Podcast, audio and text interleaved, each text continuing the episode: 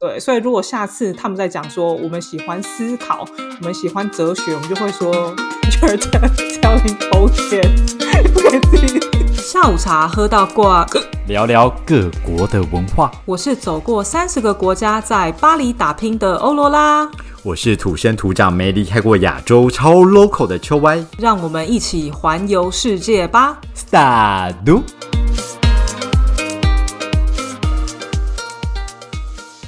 Salut，大家好，嗨，罗拉，恭喜发财哦！真的，真的该恭喜我。你知道我不是前阵子已经在家里关很久了吗？因为车祸的关系，我已经关四个多月了。对对，然后好不容易，终于你又出车祸了。你不要在那边乌鸦嘴，大过年的还没到，是我终于已经出门，然后去面对我的工作，终于可以呼吸外面新鲜空气了。结果好死不死，出去个一两个礼拜我就中奖了。自我隔离了这么久，就 COVID 啊，Of course，你也太晚得了吧？我真的很衰耶！全世界都得了，你你大家都得过了，世界上最后一个得 COVID 的人，对啊，太夸张了吧？很紧张哎，很焦虑耶。而且现在外面那么毒，就是对外面蛮毒的。你一出去，出去两个礼拜，马上就中这样。对啊，有没有这么衰？我在家里保护的这么好，而且还住过医院，住了这么久。都没有中奖，然后就这样子就中奖了。你现在就自我隔离，你不能出去。对啊，我现在就自我隔离。毕竟台湾还是比较严格一点，但是比较幸运啊，因为我们是从十四号开始就是呃五加 N，所以我只需要被实体隔离五天就好了。那加 N 是什么意思？那个加 N 哈，我猜应该就是呃隔离了五天之后，你只要验出来你的快筛是阴性就可以出门，所以那个 N 是自主健康检查的概念。哦，就是自由行政。那你若是阳性，就一直去摁下去这样。对，照理来说是这样，就看个人良心呐。因为他好像也不会去强制要求，就不用上班了呀。你不是在家放假？没有啊，台湾的确诊还是要认真上班呐，就是远端工作而已啊。真假的确诊要上班哦？我不知道，我们公司是这样，还是我们公司比较特别？顺顺便爆料，你这局哎，对，是 不是这集录完了要去那个？老板应该会听到吧？劳劳劳保局那边去咨询一下。对，但我觉得还好，是我好像是算是比较轻症，就是发烧也只有冒过冷汗一个晚上，然后没有什么发烧，然后有咳嗽，就这样子而已，然后还有微微的喉咙痛。那你在那边？各各位听众朋友评评理，大家都重症。Y Y 第一天确诊的时候，就是赖我，他就说完了完了，死了，我得 COVID。我想说，我跟你录那么多集，就说 COVID 不用担心，你是整个当耳边风。然后我就安慰安慰了一下，就是秋 Y。然后就你知道，秋 Y 就是第一句问我的话是。哎，那你得过几次？我就是得过一次。你是要每个人是？我想说会有人二次啊、三次啊，因为台湾的问候方式都是这样啊，我也不懂为什么。他说你第几次吗？对，然后我想说，嗯，这什么奇怪问题？那是一得啊，不然嘞。哎，可是我得的时候我是怀孕的时候，哎，所以我比你紧张很多。那你更棒啊！你看你的小孩出来都有免疫力了，是这样子说吗？大概是这个概念吧。你不要你在那边乱讲话，你真的是很爱。胡说八道。唯一一个比较痛苦的点是，我觉得我的味觉有失能的状态，就是我吃东西只能吃到什么辣味啊，或者什么，所以我现在都加很多辣椒。哎，不行哎，不行！你这样子，你好了之后你就去洗肾了，食之无味，好可怕。没有，我跟你讲，不行，你现在能尽量不加就不加，然后很快啦，因为我那时候味觉消失，我大概一个礼拜就回来了，哦，这么短是？好好，那我就放心了。对，就这么短。对对对，因为我很怕我现在需要去网购一堆调味料。对，不然你下次就跟我说，哎，死了死了，我去洗肾，我说这我会吓到，这很很可怕。所以我想你今天应该会很贴心的，让我今天喝清淡一点的东西吧？哎。清淡吗？不然我们来杯冰水好了，你觉得怎么样？是也不用这么清淡，仿佛没喝一般。没有，但是要冰水哦，还不给你喝热水，这就是想要折磨我的喉咙。我喉咙会，我跟你说，喉咙有胃痛。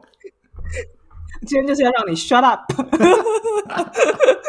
没有，因为主要呢，今天这一集我们邀请到了一位作家。然后这个作家呢，他出了一本书，叫做《水变成冰是哲学问题》，是不是非常非常高深？这我想了很久。那因为呢，这真的问题真的太高深了，所以我们可以知道嗯今天这个来宾呢，他的来历真的是非常的厉害。他呢，目前在法国的大学的哲学系任教。我们欢迎有容。嗨，有龙，Hello，嗨大家好，各位听众，大家好，我是有容。我觉得你的这个名号啊，真的是太恐怖了。你知道，在大学法国的大学的哲学系当老师，你知道秋外这个感觉就很像一个法国人，嗯，然后在台湾教台语一样。你就会觉得说，这法国人，你台语讲的比我好，然后还教我台 台语的那个台湾的文化，我觉得真的是 非常非常的有 guts 哎、就是有容你你哪里来的勇气？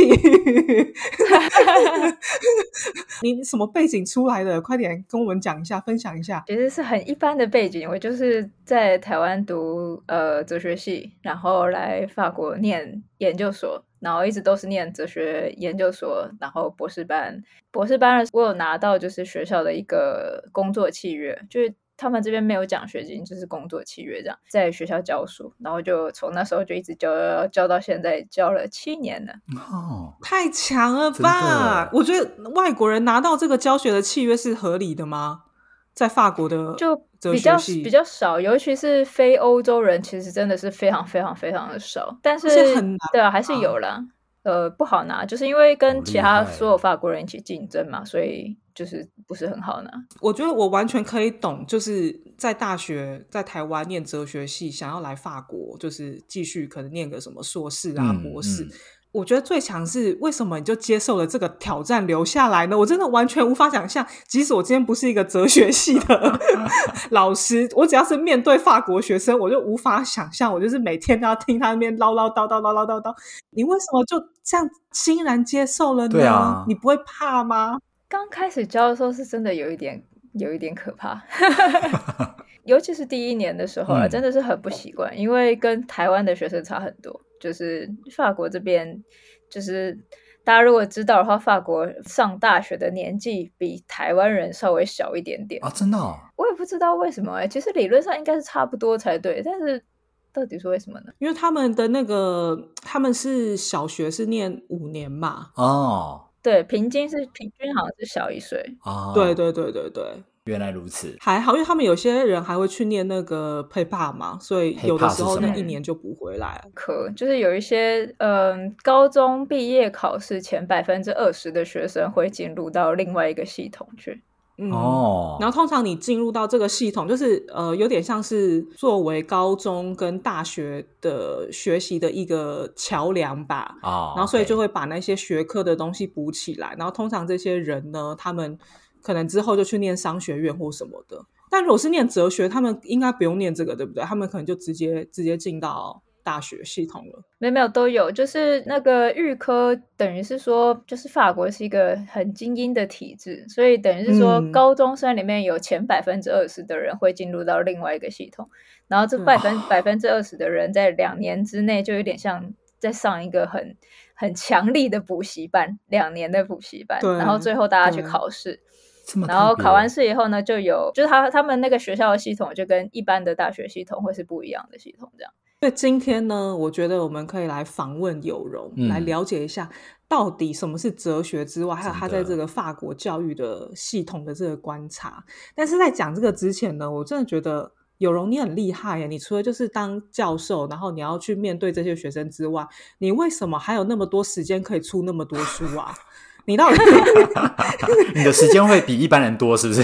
我我不懂哎，因为你翻译了好多书，然后你自己也出了几本中文书，对不对？可以跟我们介绍一下吗？翻译的书已经有点久了，第一本翻译的书好像是呃叫做《自认为奴》，嗯，很小小一本，也是一个法国的经典吧，就是是有一点年年纪，大概十七世纪的文章的书了小小本的。然后后来我翻了一本古希腊文的对话录，就是柏拉图的一个对话录，然后那本书。嗯，算是翻译跟著作，就是它，因为它是一本译著，就有点像是那种经典译著的东西。嗯，后来有出一本书是呃笛卡尔的思辨健身房，然后再讲的就是我在法国怎么样教法国的学生，然后怎么样去嗯做一些基本的哲学思辨，抽象抽象思考的训练，真的超级可爱的那个名字叫健身房，因为你有 你有你有提到，就是为什么叫健身房，对不对？对啊，他其实因为我觉得，其实法国对学生的训练就有一点点像健身，但是是训练脑袋的那种意义在里面。嗯对啊，就像我们现在可能就说，哎、大家我们要不要我们要不要去那个健身房健身一下，然后锻炼一下身材，一个礼拜两次。然后他这个健身房呢，他是在 锻炼你的健身你的脑，不是健身你的身体。哦，对，特别哦，是不是你很嗯需要一下哈？真。的，那我们这个了解了这个健身房之后，你又就出了一本，对不对？就是我刚提到那一本《水变成冰是哲学问题》。对，对，其实这是之前我做的一个 podcast 的内容，然后它是哲学史的节目，就是它其实有点像介绍，就是因为哲学史从就是西元前大概四五世纪开始，一直到现在嘛，嗯嗯，呃，大部分的哲学史可能会就一个一个作者介绍这样子，这样听起来就很像历史，然后会有点无聊，然后大家会嗯有点抓不太到重点。对，然后像这个书就比较像是我选一个主题，然后我希望是用透过哲学家来看这个概念在历史里面是怎么样被发展出来的，然后怎么样走到我们今天这个样子，这样。所以这本书的主题就是自然科学这样子，哦所以它是自然科学的哲学史。对，哦，对对，因为水变成冰，我们都想说，哎，这是应该是一个自然的问题。但我觉得真的有容现在介绍到这边，虽然你还没有讲多少话，但是我已经感受到秋歪的巨大的恐惧了，他已经高深不太莫测，你知道 这位来宾。讲什么东西啊？真的。哲学这两个字这辈子好像没接触过，所以接下来我们要先讲一些轻松的，就是面对我们这两个就是小小白白真的。白到不行，白到快变透明的人，可不可以先跟我们讲一些很简单的东西？哦，我现在问这个问题，在问有容之前，我现在问秋歪好了。来来来秋歪，你，觉得什么是哲学？好难哦！我们就从这么简单的 问题开始。天呐，哲学思考一些人生的大道理，嗯，是不是就是非常重要的一个点？然后或是理解一下古代的人，可能像什么兼爱非攻，到底为什么要追求这些理念？哇，兼爱非攻都出来。course 我有在上课，不是有容他是在法国学一样是是？欧洲这边的哲学家，我思故我在对不对？也是我尽力了，我尽力了，不要再逼我。那有容刚刚让秋歪讲的这个正确吗？哲学就是高深的一些学问啊，一直在想思考一些人生的道理，对这样是这样子吗把？一个简单的问题思考的非常复杂，基本上是可以可以这么说，就是会给大家这个观感，大概是这样子是没有错。但基本上，呃，不一定是什么人生大道理。其实通常最简单的问题都是最难回答，所以，呃，哲学家们其实最害怕就是人家问他哲学到底是什么。哇！我说我刚刚就问了一个是一个 high level 的问题，我自己都不知道。对啊，用比较简单的方式来理解的话，可以想说，哲学其实它就是一个思考的活动。哲学家其实就像好奇宝宝宝一样，越来越去思考说，哎，本来在在我生活里面被我当做理所当然的事情，是不是真的有这么理所当然？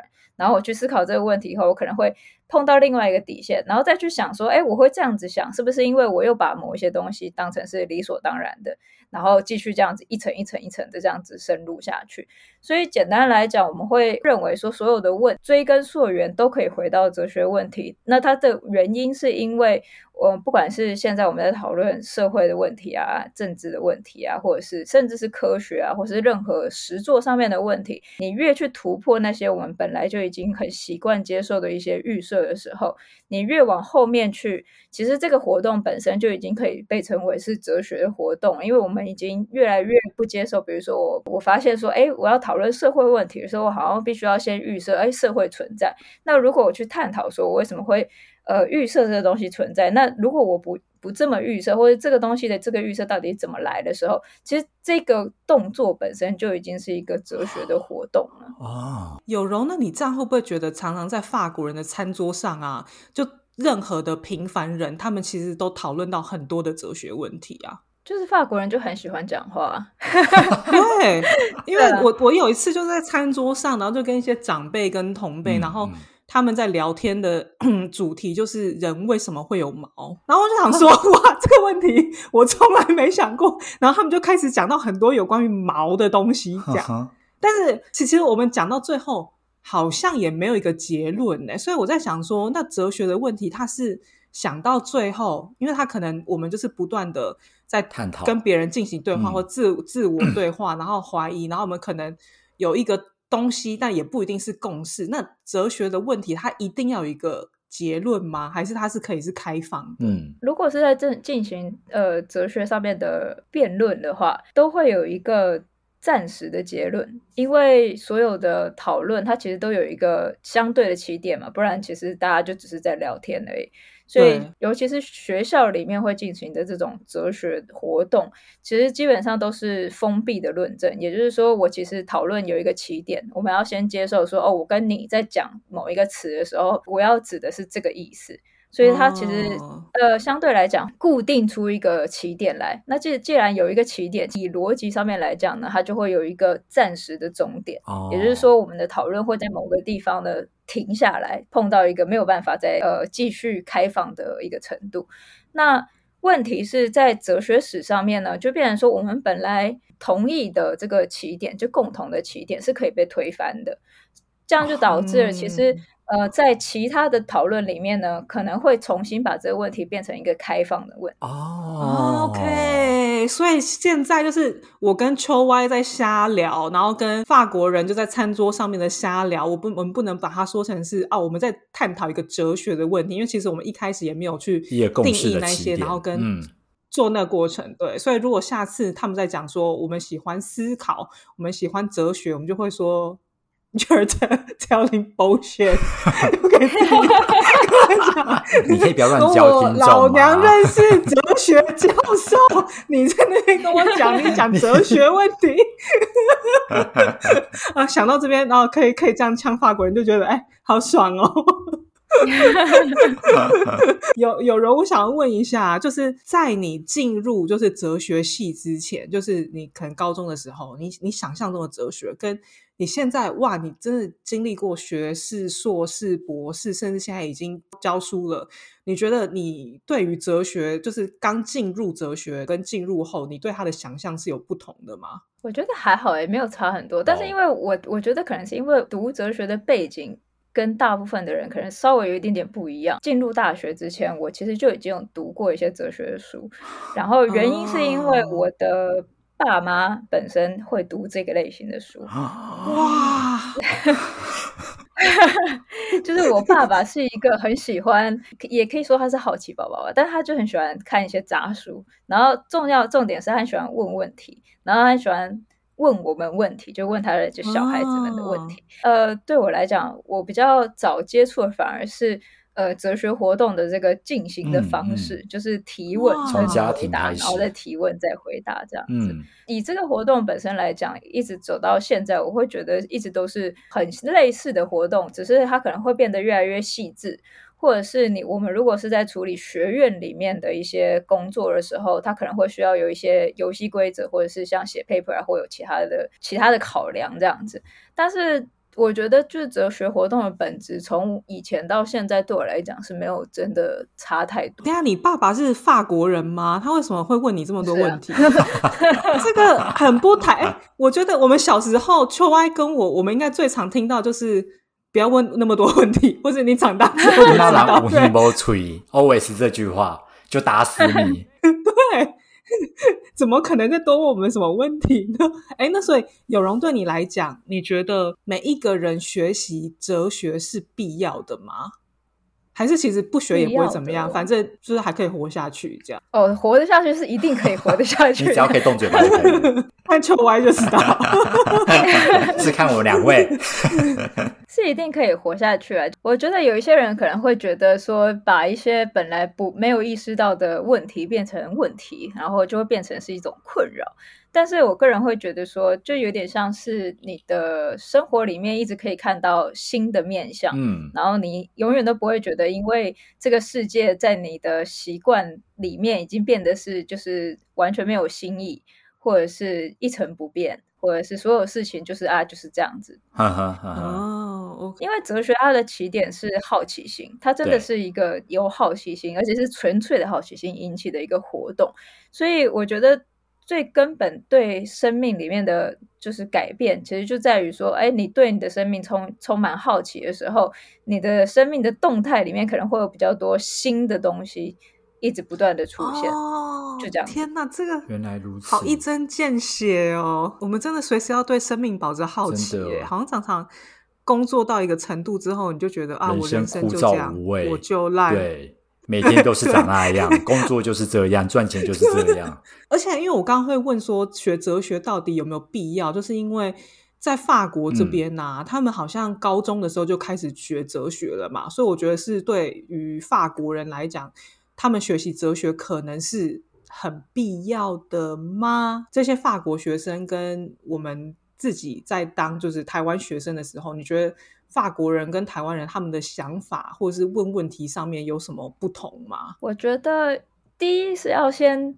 稍微相对一下，就是这个差异。嗯因为我们常常说，呃，法国的学生高中就开始学哲学，但事实上，其实大部分的学生只有在高中最后一年的时候有上过哲学课，所以相对来讲，嗯他们虽然很早比我们早开始接触哲学，或者甚至是因为台湾的学生，如果你大学没有念哲学系的话，你可能从来就不会接触到哲学这个科目。这样子，以这样子来讲，法国学生是呃是在高中就一定会接触到哲学，没有错。但是另外一个，我我一直都觉得啊，就是哲学科对他们来讲，有一点点像我们的文化基本教材，就是因为哦对他们来讲，这些文献是经典，是呃，就是这个。嗯，该怎么讲？这是法国文化立基的一些重要文献、重要哦经典，这样子重要的思想，在某一种意义上，我一直觉得说，就有一点点像他们的文化基本教材。但是关键的是，因为它仍然是以哲学课，所以就变成说，老师的教法不会像是我们以前教文化基本教材的时候，就是念然后背，念完就结束了。对，就是也不解释说这背后有没有在讨论什么问题，反正就是这个谁就讲了这个东西，对而且不孔子重要这一就讲这个，科孟子就讲了嗯。这个东西，这样子。嗯，所以我觉得比较大的差异，比较像是说在教学的时候有特别去强调了，就是比如说某一些问题上面的讨论，其实这些东西最后都还是考试导向的嘛，就是这些科目，其实法国跟台湾很像的地方，就是他们也很爱考试，所以这个东西呢，最后其实还是为了要考试的。但他们的考试嗯。的方式是论说文，而且这些论述文的题目常常都是就是逼着你要去思考一些你可能可能平常不会想、不会去思考的，比如说什么工作跟休闲是不是有冲突？那呃，主要是考试的方法会差很多，让。这些课程呢，对于学生来讲，会变成说他比较有动力去思考说，诶，这些文献的背后，他是不是有有在探讨什么样的问？我觉得非常相对的方式来讲是有差的，但是并没有差到大家想象的，就是法国学生这么多多多么多么的厉害这样子。对，对，我觉得没有那么夸张啦。对，这样我也很好奇，就是他们在面对这个哲学考试的时候，然后看到一个题目，就像你刚刚说的，可能比方说呃工作跟休闲的重要性之类的，这个评分的老师他要怎么定义说，那他写的这个嗯东西是高分还是不高分？是跟我们高中考作文的时候一样吗？就是你只要讲得好，然后你有一个起承转合，这样就可以了吗？简单来说呢，他们其实写这个东西有一个特定的格式，但是老师在评分的时候，基本上不评论学生的意见，重点在于你怎么样论述你的论点。第一个是你怎么样理解题目，你有没有掌握到所有题目里面问到的问题？嗯有的时候我们可能会自动。嗯，看到一个题目以后，然后把它理解成我们自己想要的样子，然后就只处理某一个部分而已。那这个东西嗯会是评论评分的一个重点，就是你有没有办法意识到题目就是各个面向嗯这样。对，然后另外一个就是他自己的呃写出来的内容里面有没有办法逻辑上面是自洽的，就是是相互融贯的，就是你有没有办法前面说了一个东西，接下来你说的东西都可以用来铺陈跟呃证明你前面要讲的东西这样子。嗯，讲务实一点啦，其实这些东西都是有公式可循的，就是它毕竟已经变成一个考试方式，他们也有教很多很多的这些要怎么样去面对不同的题目，对，怎么样解题。所以这些东西其实都让他们相对来讲不会是像我们在台湾的时候看到这些题目，觉得哇塞，怎么可能写得出来这样的问题？他们是有受到这些训练，是知道要怎么样去拆解。好，我什么都不知道的时候，我可以怎么样去做？然后我可以怎么样把它用我呃人生里面的经验转化成我一个可以讨论的内容等等。像你书里面有提到嘛，就是写一个论述或者呃他自己想法的文章的时候，他们可能就会写正面、反面，然后然后再写一个小小总结，类似这样的方法。我觉得好像在高中、大学我都没有经历过这个，哎，反而是就是我在学英文的时候。然后可能大家就觉得说啊，就写英文的文章啊，你就是要这样正反合啊，你要去怎怎么样验证啊？你会不会觉得说，就是因为他们有这样子的一套的逻辑，所以当你在阅读任何的，比方说论文啊，或是什么书的时候，其实你很快就可以抓到它的重点。反而有的时候你读中文书的时候，你会觉得，哎，怎么好像这边有点散，那边有点散，丢一点丢一点，或是讲的很委婉，你反而不知道。其实他表达作者要讲什么？嗯，一个面向是，嗯，西方的学术书写或是一般性的书写，只要是有一点讨论性质、理论性质的书写，格式其实是比较明确的。以跟中文的书写来来来讲，他们的那种就是格式要怎么样破题啊，要怎么样，这逻辑上面又有什么样的要求是比较明确的。那另外一个是，当然这个正反合其实是比较法式的，尤其是在哲学的问题上面，会偏向嗯鼓励学生用正反合的方式，因为正反合其实是最简单可以督促学生把他的思考过程呈现出来的的一个方式。呃，正反合的意思就是，我今天对一个题目，我先提出了意见 A，然后。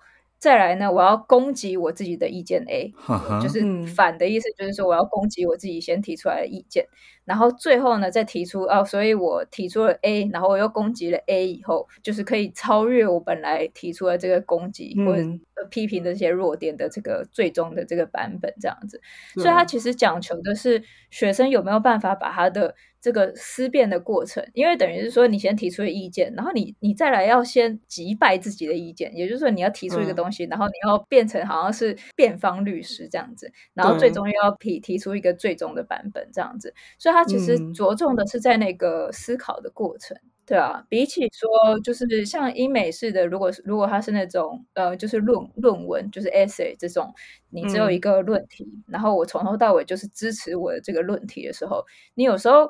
比较没有办法去评论说这个人他有没有进行，就是自己对自己的论点的弱点去去做一些思考。或 OK，好，此刻我已经看到秋歪眉头深锁了，所以呢，我们必须要聊一些轻松一点的话题。就刚刚有提到，就是很想要了解有容呢在法国这边的教育的这部分的观察。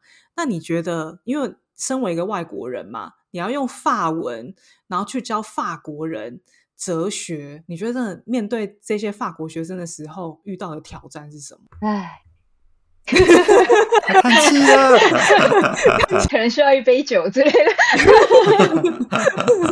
我觉得应该很多台湾人在法国会有了共同的经验，就是就法国人不是很好相处。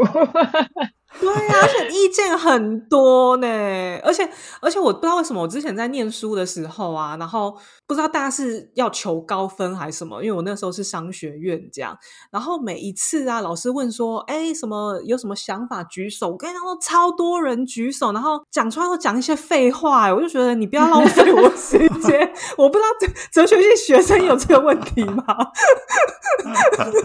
也还还好，就是嗯，我觉得这个东西都还好，就是。属于专业层面的这些这个这个毛病，但是我觉得就在大学教书，因为尤其是我是大部分都是教大一、大二，尤其是现在基本上都是教大大一，真的是跟高中的屁孩真是一模一样，他们就是刚毕业呀，对啊，还是一个高中生的状态。对，而且因为在法国就比较不会像在台湾，虽然说现在好像大家都跟我说台湾学生也没有这么乖了，但是在我印象中，就是学生就算不上课也都是乖乖的。对啊，我觉得台湾学生虽然感觉现在真的比较有想法一点，但顶多都还算是偏尊重老师吧。我说在大学啦，顶多就在后面。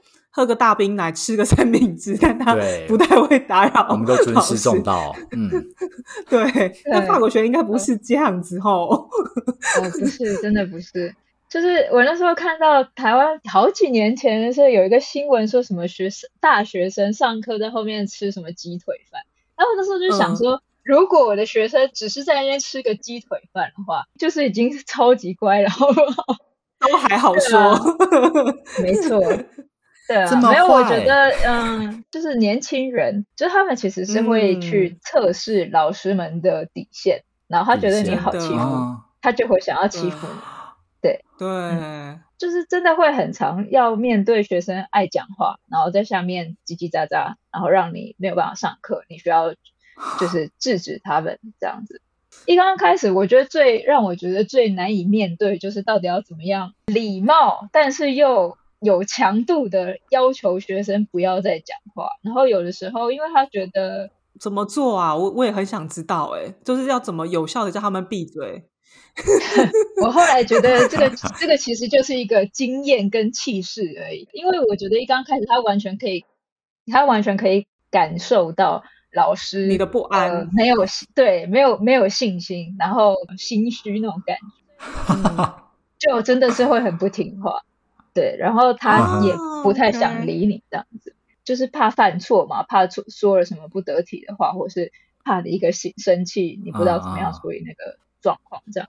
所以刚开始的时候，其实真的是还蛮困扰的。我每天我每天都在问大家，就是可不可以发明就是几百种方式来，就是不同的讲法，然后叫人闭嘴，但是是一个礼貌，然后又是不一样的，然后 好难哦让我不。要每一次都一直重重复，不然我每次都一直重复同一句话，就是说不要再讲话，不要再讲话，对啊，就觉得这样子啊感觉有点像，就是我没有办法管理，然后就变这样子。接接下来几年之后，大家比较有经验，然后呃上课就底气比较足之后呢，就比较少学生会真的到这么难管教，对啊，啊，OK，哦哎、所以这样大家常常说啊，法国人看起来很高傲啊，不可一世的态度，是不是因为他们就是已经知道就是怎么样，就是面对别人，就是他们知道就是他们在跟别人聊天的时候，就算他不知道，嗯，对，就算他不知道，他也装作一副很有自信的感觉，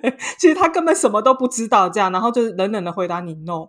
那其实他 no 的背后就是、你你在跟我讲什么？我我不知道，很慌张。我当做没听到，我当做没听到。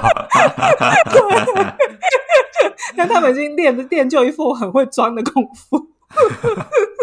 还蛮难理理解的，就是因为法国的社会其实相较于比如说像我台湾比较会认识的是美国的社会，已经算是对一个比较有阶级，而且跟老师之间的阶级比较有那种上下的感觉了。嗯，但是同时呢，跟台湾或跟亚洲国家比起来呢，他那个阶级对他们来讲又是可以跃跃欲试，不断在试探。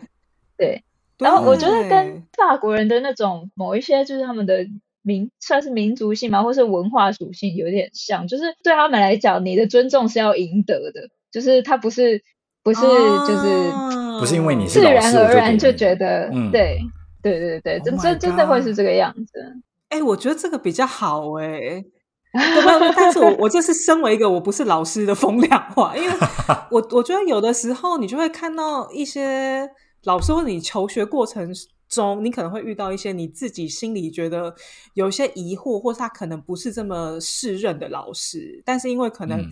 爸爸妈妈或者是这个社会给你的观念就是哦，你要尊重老师，但是你长大之后回想起来，这些老师好像在讲一些屁话、欸，当下当下你无法反驳他，你知道吗？因为你就是你如果反驳他，你可能就会被叫出去罚站或是干嘛的。就是不尊重啊。哎、我觉得有怀疑是好的，而且因为我最近又、嗯又看那个什么，呃，他和他的他那个很有名的那个，嗯最近不是很红吗？秀湾有没有看？对，反正他他就在讲那个类类似房思琪的故事这样子，对。然后呢，我就觉得说，哇，真的就是因为可能台湾的老师，或是那个年代台湾的老师的权威感太重了，所以可能也加剧了某一种这样子不幸的事件，或是就是性侵的事件发生。因为对你来讲，他就是一个上对下，但是如果你今天你有办法去思考，或是去挑战他的时候，我不知道是不是能百分之百，但是我觉得多多少少好像可以防止类似的事情发生。我不晓得啦，这这就我一个身为一个不是老师的人的一个 一个角度。那有容觉得呢？你会比较喜欢这样，就是学生稍微挑战一下老师，还是拜托你就尊重我好不好？这样挑战老师其实是好的，或者是就是勇于提问啊，或是发问这些，其实我觉得是蛮蛮不错的。就是主要其实是呃，学生大部分会让老师觉得很头痛的时候，就是在爱讲话的时候，或是他其实他不他其实不是在提问，或者是对课堂上面的东西做出一些质疑，他就只是在爱在在在捣乱讲话，对，就只是在聊天。对，而且你知道吗？秋 Y 就是在法国呀，学生也可以罢工的哟，学生可以罢工。凭什么？有时候你你看到交通罢工，你们学生也可以罢。有容，你有没有遇到过这样？他们就是集体罢工哦，一个学期至少一次啊。哈？怎么个罢工法？就是今天就是老子不上课。可以分成几种，大部分目前会出现的状况都是决定要罢课的人，呃，会占领或是呃封闭学校的出入口，那其他学生这是学生封的有。就是，所以就是有有一套学生，他会专门把所有的入口都封起来，然后不让别人进去。这样，他的诉求是什么？看每一年啦，但其实差大概都差不多吧。就是学生的权益不好，或者是有的时候其实是社会上面社会议题的，不一定跟学生有关。前两个礼拜才刚刚就是大哦，修特的，嗯，对，对啊。但是现在其实已经很少有机会听到学生。在呃，写学生主张的是什么？因为一来其实是，嗯，做这些行动的学生通常呃人数并没有很多，就是真的有行动的人，其实人数并没有很多。然后大部分因为大部分学生是有点像被动，因为没有办法上课，所以就就就没有上课这样子。而且现在学校的反应也很快速，就是就我不知道大家有没有。就是有没有体验过？就是法国的大学门禁很森严，就是真的有。嗯，索邦大学是没有办法随便进出的。你你如果没有学生证，就不进。对对对，对啊。嗯。然后像大部分现在的学校都是都啊，这很夸张，我觉得跟监狱差不多。就是它只有单一入口，而且是开一个非常小的门，然后前面站满了警卫。进去的时候要看包包、看证件，然后真的是有风声说可能学生有要罢罢课、有要干嘛的时候呢？就是我那一次去学校，我真的觉得说我今天到底是到夜店还是 还是要 为什么？怎么了？安检很重吗？学校门口开一个小门，然后有六个超级高大，然后西装保安。列队欢迎你，这一定是那个夜夜店保镖在就是做 part time 吗？就是罢工的时候，对啊，我就觉得说这根本就是就是夜店吧，就连好惊人哦，监狱都不会这样子，对啊，哇，所以他们就是要检查那些学生包包，看他们有没有带什么，就是可能试图要罢工的东西，会阻止他们进去，是不是？防止那些要去占领学校的人。集体进去里面这样，其他学生就是没有想要参与罢工的，那他们可以试图进去吗？还是他们就是会被殴打，就是进不去？其实就进不去了。然后上一次好像就有发生肢体上的冲突，但没有真的打起来。对，但通常法国的学生没有这么好学的，然后法国的老师们也没有这么也没有这么勤奋。所以到了门口，如果进不去，就没有人会进来。对，对，就算了吧，今天直接放假。哎，可是他们会提前一天就是通知吗？因为你好歹像那个交通系统，它也会提前一天跟我们讲说，哎，几号线可能有问题哦。还是不会通知啊？不会通知啊？每天就要到校门口。哇塞，这每天很像买乐透哎。他一学期才一次而已，没有啦，因为他们其实学生的组织行动跟其他的罢工行动是是同时进行，因为他其实他他们其实是需要一个理由的，就是他需要有就是那些那个跨工作罢工，就是像上一次就是这这这几次的这个交通罢工，其实有几个就是礼拜四嘛，呃，他其实嗯是跨职业的，他不是只有对没错交通的。对，哦然后就在那个时候呢，学生那边就会有动作，然后学校那边也知道哦在这个时候学生会有动作，就是学校学校就会特别的小心。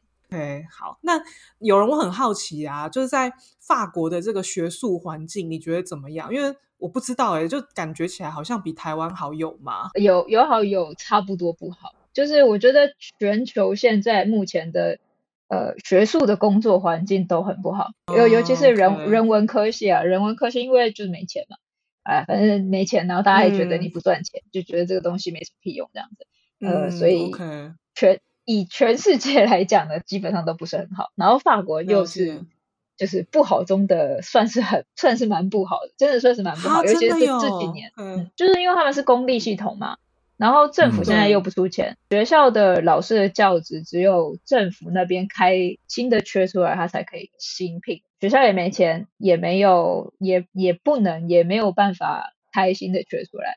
所以就非常大量的用像我这种就是免洗块类型，我们是兼任的教师，对，就是兼任的教师其实是呃算时薪的，然对。后嗯嗯。嗯、他们就是没有办法聘正职的教师，然后把正职的嗯工作变成、全部都变成是兼任或者是契约型的，啊，你真的就是靠你的热情去维持下去做这个教职的工作。你看那个学生又这么忤逆老师，动不动罢工，然后 对好辛苦哦，这个职业。对啊，这个职业你真的就是对哲学非常的有爱跟热情哎、就也有点像是呃，希望这是一个过渡的过程啦，可以之后可以找到一个比较稳定一点的工作，这样子，对啊、嗯因为也不可能嗯一直这样子下去了。哈，这样子不是好老师都那个流失了，这样我以后小孩要怎么办？然后遇到一些奇奇怪怪的老师，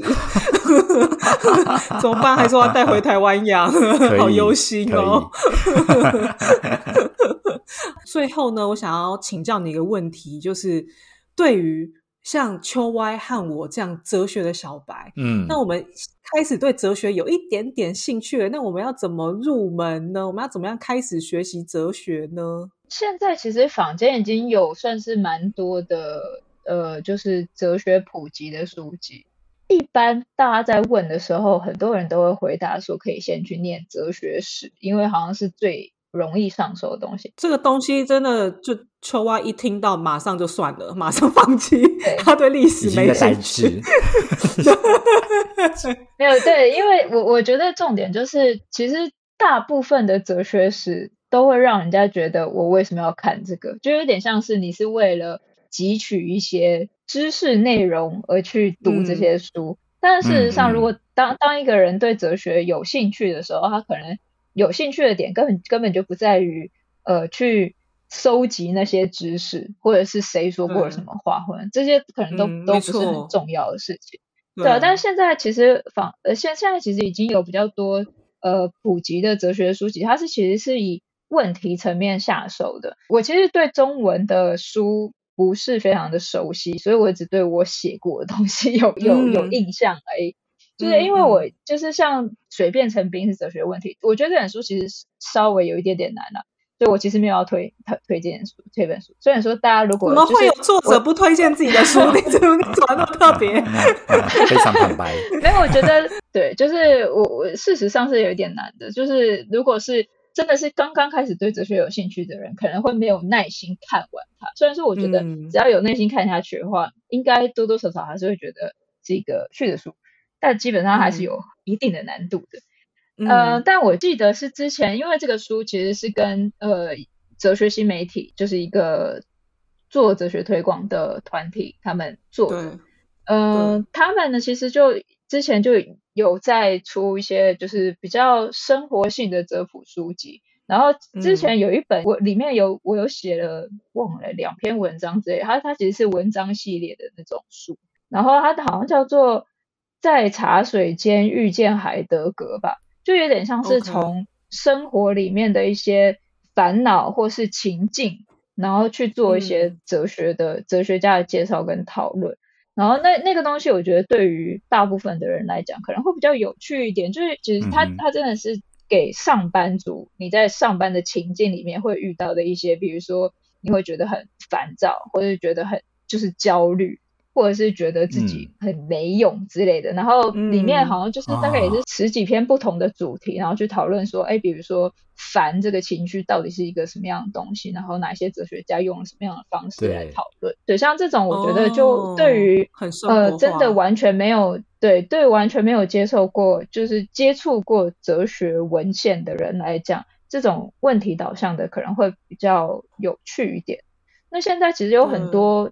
其实我自己脑脑袋里面现在想不起来，但我知道，嗯，最近其实有不少这个类型的书，就是比较生活生活性质，生活哲学。对，嗯嗯，对，先不要把自己的那个就是拉太高，期望对对拉太高。但我觉得除了刚刚那个有容讲那个海德格的那一本之外，我觉得有容你上一本写的那个迪卡迪卡尔的思辨健身房，我觉得那一本也。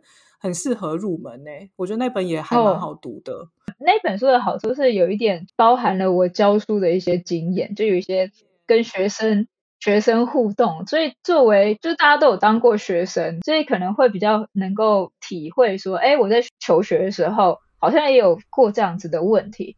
然后我在里面比较处理的是，就是我在我的学生身上注意到的一些学生，就是会有遇到的一些学不好，或者是没有办法理解，或者自己没有办法做到一些困难。然后我会觉得这种东西其实很共同，它永远都不是只有一个学生会有的问题，那大部分都是其实绝大部分的人都会遇到的问题，对吧？所以我觉得那本书比较像是一个就是方法吧，就是思考方法，嗯，就很像说你今天不管是什么样科系的人，你。在某一个场合里面，你就是需要去理解一个有一点点难度的文献，或是某有一点难度的主题的时候，那我什么都不会，要怎么办？要怎么样开始到最后可以生产出一个有一点像样的文章？这样，然后里面穿插了一些就是学生的插曲之类的。对，对，真的，如果真的大家看了之后，你就会。发现说，嗯，对，法国学生就是这样，我同学就那样。就今天呢，就除了有容刚刚有提到的那些书之外啊，然后还有有人也有提到一个是哲学新媒体，然后有容你自己本身也有在里面有写一些文章嘛，然后包括也有 podcast，如果大家打哲学新媒体，然后特别是有一个是还有有容的 podcast。冰的哲学，对，都可以找到，就是你想要获取的一些呃哲学的内容。这样，那大家可以从入门的开始。就哲学这个东西呢，听起来感觉很困难，但是其实你如果把它想的很简单，就像秋湾的定义，它其实就是在思考事情，就觉得说，哎。好像没有这么难哦，好像可以慢慢开始喽。然后之后呢，你就可以用哲学这两个字去，就是骗人，这样 就觉得 这个人好厉害啊。对，然后今天呢，真的非常感谢有容跟我们分享的，就是不管是他呃对于哲学的看法，然后对于就是法国教育的看法，我觉得都哇，就是听到很多很新鲜的事情，就没想到啊，学生也可以来罢工啊，罢工那个成绩还没事，就嗯，真的真的也蛮不错的。然后希望今天呢这一集有打开大家对于哲学的一点点的了解，就跟我跟。秋外一样，就是从哲学小白，然后慢慢慢变成哲学大白。好，希望大家喜欢今天的节目。那么，呃，有关于有容的著作啊，还有刚刚提到的那些资讯呢，我们都会放在下面的呃资讯栏里面，大家可以打开看一下哦。那我们下周见，拜拜。